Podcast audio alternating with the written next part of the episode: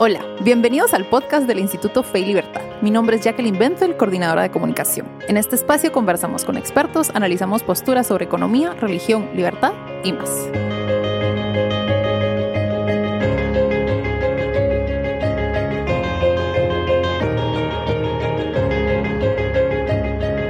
Welcome to this new episode of, of the Fe y Libertad podcast. Today, in honor of my guest, the conversation will be conducted in English. I am joined by Tyler Cowen. So, for Instituto y Libertad's mission, this book, uh, Stubborn Attachment, is very important because one of our purposes is to accelerate human well being in Guatemala. So, uh, we need tools such as Tyler's book to spearhead discussions and debates on poverty, wealth creation, and among different audiences. Uh, recently, last year, we got a donation from Atlas Network to translate this book into Spanish, and you can already find it on Amazon in the, digital format and print on demand. The title in Spanish is El Imperativo Moral del Crecimiento Económico. So, uh, it is not an easy job to shift the paradigm, and as a think tank, uh, our work in Instituto Fe Libertad, um, we work hard to communicate the ideas of a society of free, prosperous, and responsible persons. This book would surely be another tool to achieve our mission. So let me let me introduce to you my guest. Tyler Cowen is the Holbert L. Harris Chair of Economics at George Mason University, and he serves as chairman and general director of the Mercatus Center at George Mason University as well. With his colleague Alex Tabarrok, Cowen is the co-author of the popular economics blog Marginal Revolution and co-founder of the online educational platform Marginal Revolution University. Thank you very much for agreeing to talk with us. My pleasure. Thank you. So today uh, we want to talk about your book, Stubborn Attachments, and um, we like to start with uh, getting clear of few concepts. So, what do you mean when you talk about economic growth? The book is about the moral imperative of economic growth, the belief that the one moral judgment we can make soundly and with some confidence is that a much wealthier society overall, on net, is better off than a much poorer society. You can see this across countries, or you can even look at living standards within a single country.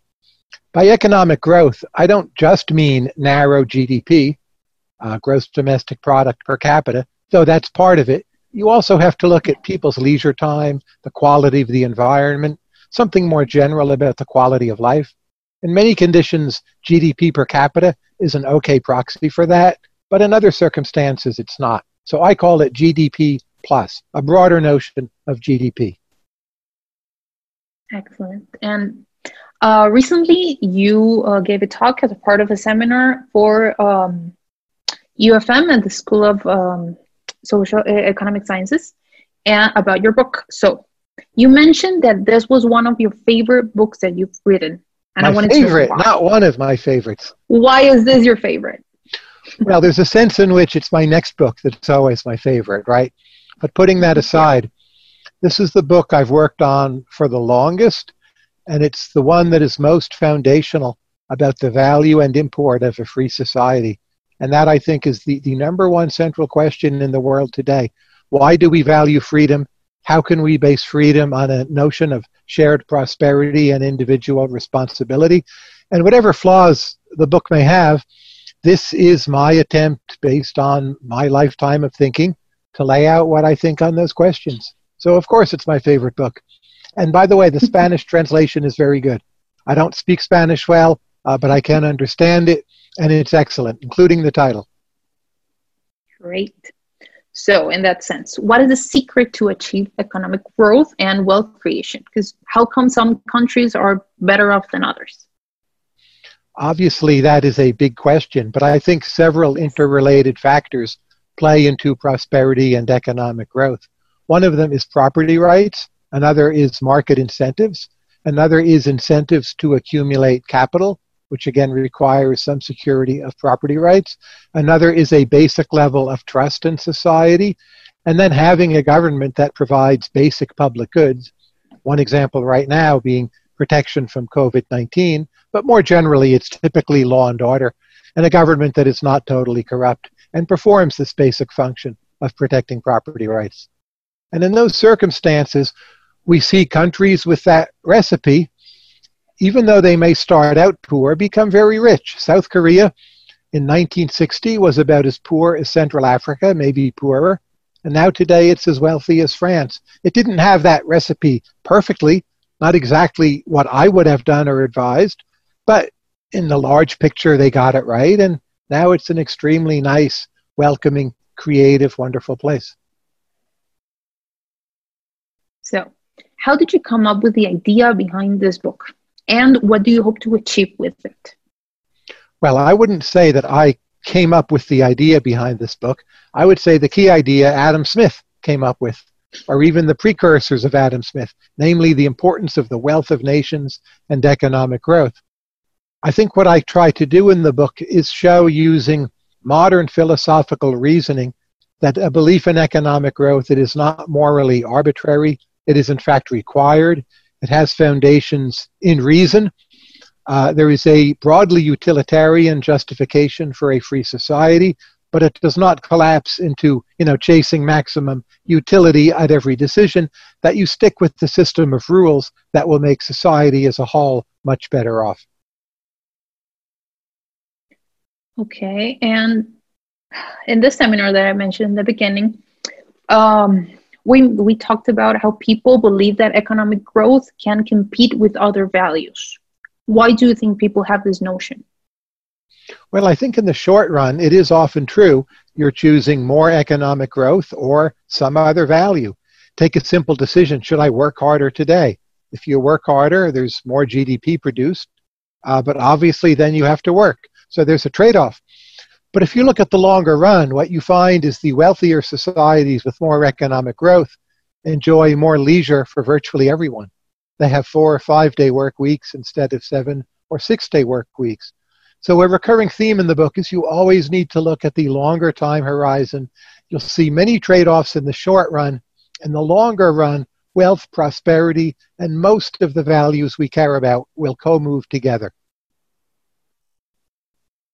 Okay. In that sense, why do you see the need to reinforce the premise of the book? Shouldn't everybody support economic growth? Well, I think the book itself is arguing that everyone should support economic growth.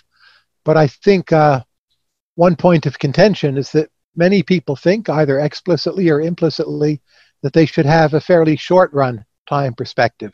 They may pay lip service to the long run, but I don't feel they've thought through deeply enough that a truly long run time perspective will favor the wealthier society based on higher rates of what I call sustainable economic growth. So short run versus long termism, I think, is a central conflict here. Okay, and in that sense, why did you decide to name the book Stubborn Attachments? The main argument is we should be stubbornly attached to two ideas. One of those ideas is, again, the value of economic growth, and the other is just the notion of individual human rights as also a foundation for that growth. And that if we just stayed stubbornly attached to those, uh, things would go very, very well. But the title, it, it's a kind of pun in the sense that it's my mm-hmm. own stubborn attachment to the title. It's an arbitrary title. I'm somewhat sick of contemporary book titles uh, that try to grab your attention, or they're too descriptive, or there's an overly long subtitle full of all these different nouns. Everything your book is about to maximize search engine optimization. And I wanted to write a book that was, in a sense, very old fashioned and just had a title I liked, and maybe was even a little puzzling. But the Spanish translation, as you know, is quite different. It's more descriptive. Yes. In some ways, it's better.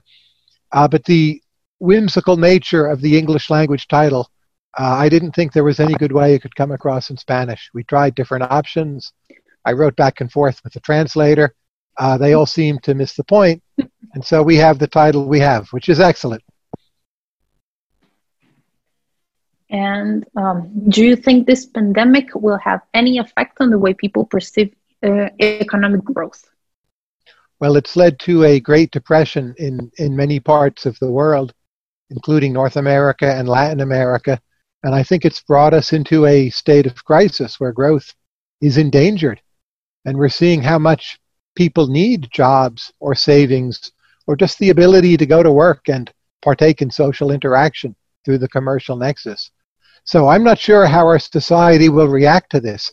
I hope there's a realization of, well, growth is more important than ever. But sometimes when bad things happen, people just get crazier. They're too anxious. They focus more on the short run. Uh, so far, I don't know that our response to COVID has been especially uh, so clever or so swift, at least not in the United States. So uh, I'm a little pessimistic at the moment. And if we do everything right, we, having, yeah. I'm sorry. If we do everything right, Oh, we can ahead. almost certainly get out of this in less than a year and have things be back to normal. But I'm just not sure we're capable of doing it. We're our own worst enemy, you know. We don't even wear masks when we ought to. We don't invest in testing when we ought to. We don't take a lot of basic precautions. It's crazy. Yes, and people now have this notion that you either take care of the health or the economic aspect. So, do you think this book could have maybe a bigger impact when the pandem- once uh, the pandemic ends? Well, it should be it should teach people that over the medium term and especially the long term, health and wealth move together. To produce wealth, most people have to be healthy, and the way you get people healthy is to have a wealthy society with medicines, vaccines, medical equipment, whatever it takes. And that's a simple lesson. We see it on the TV screen every day. I don't know if we're internalizing it. We seem to be very impatient and we just want to go out and do whatever we want and not think about that longer term where we could have more wealth and more health. Definitely. Well, Dr. Cowen, thank you so much for accepting our invitation. Uh, I think this episode is very insightful. We um, we hope a lot of our listeners go check out your book, the English and Spanish version. Thank you very much. And uh, I look forward to visiting Guatemala again. Espero con placer mi próximo viaje a Francisco Marroquín. No sé cuándo, pero lo esperamos. let's hope it can be soon. Yes. Thank you for the interview. Thank you so much. And to our listeners, for more information regarding Instituto Fe y Libertad, our work activities, and everything we discussed today, please visit our website on www.feylibertad.org or our social media accounts. We're on Facebook, Twitter, LinkedIn, Instagram, and we've got a YouTube channel as well. Thank you for joining us, everyone. Goodbye.